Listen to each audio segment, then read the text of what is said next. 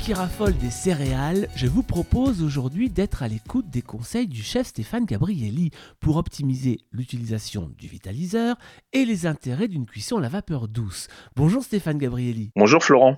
Alors on parle ensemble aujourd'hui des céréales et lorsqu'on parle de céréales, d'abord de quoi parle-t-on? Ben, on va parler du riz, de l'orge, du blé tendre, l'épeautre, l'avoine, le sorgho, le sarrasin et le quinoa. Alors comment est-ce qu'on prépare les céréales au vitaliseur, donc à la vapeur? Alors, euh, la première chose qui est importante, on va parler du riz parce que c'est vraiment un aliment qui est basique.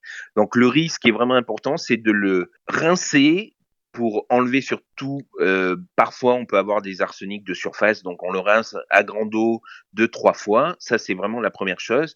Et moi, le riz, j'aime bien le faire tremper pour un peu l'hydrater.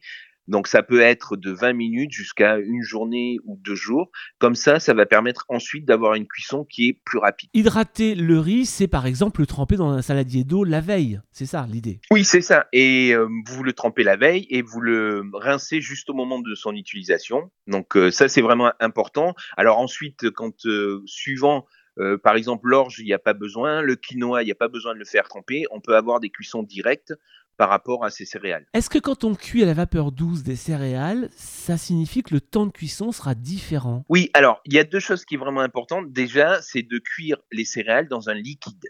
C'est-à-dire qu'il faut utiliser un récipient. On ne peut pas les cuire à sec comme ça dans votre tamis. Donc, euh, il faut les mettre dans une céramique et mettre vos céréales dedans et les recouvrir d'eau. Alors, vous avez par rapport euh, sur euh, suivant les paquets de céréales, ils vous disent une fois et demi le volume d'eau. Au vitaliseur, c'est pas du tout ça. C'est-à-dire c'est que vous avez votre volume de céréales et vous venez mettre dessus un centimètre d'eau, de liquide. Parce qu'en fait, la cuisson va permettre euh, aux céréales une absorption uniquement du liquide dont il a besoin.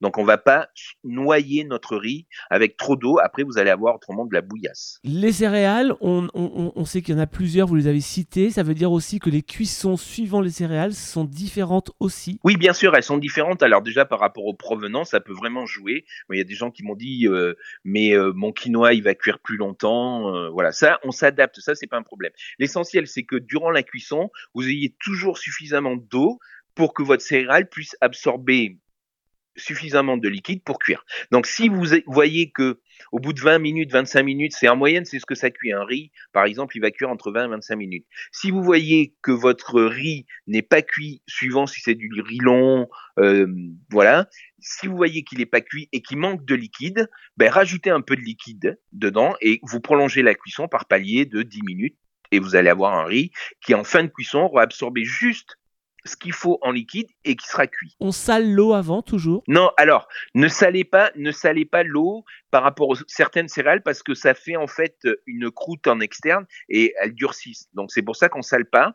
Par contre, ce qui peut être intéressant, c'est quand vous faites cuire des choses comme le riz, le quinoa, c'est d'aromatiser l'eau avec des bouillons de légumes bio pour donner un peu du goût à votre cuisson. Pouvoir mettre des épices comme du curry, du curcuma, vous pouvez mettre du gingembre, donc vous pouvez jouer avec les épices. Ça, vous faire, ça va vous faire du riz aromatisé, du quinoa qui va avoir du goût. Voilà, on est vraiment sur quelque chose qui va prendre de l'arôme pendant sa cuisson. Et l'intérêt de la cuisson des céréales au vitaliseur, c'est quoi? Ben, L'intérêt, c'est d'avoir euh, un, un, aliment qui est parfaitement cuit, donc et vous n'avez pas 50 casseroles, une passoire pour les goûter. Donc c'est ça qui est super intéressant par rapport à la cuisson, à la cuisson des céréales au vitaliseur. En tout cas, voilà des conseils riches pour cette cuisson aux céréales. On vous retrouve Stéphane Gabrielli dans le magazine 95 degrés et aussi en librairie avec votre livre Plat gourmand vapeur douce aux éditions Albin Merci beaucoup Stéphane Gabrielli. Merci Florent.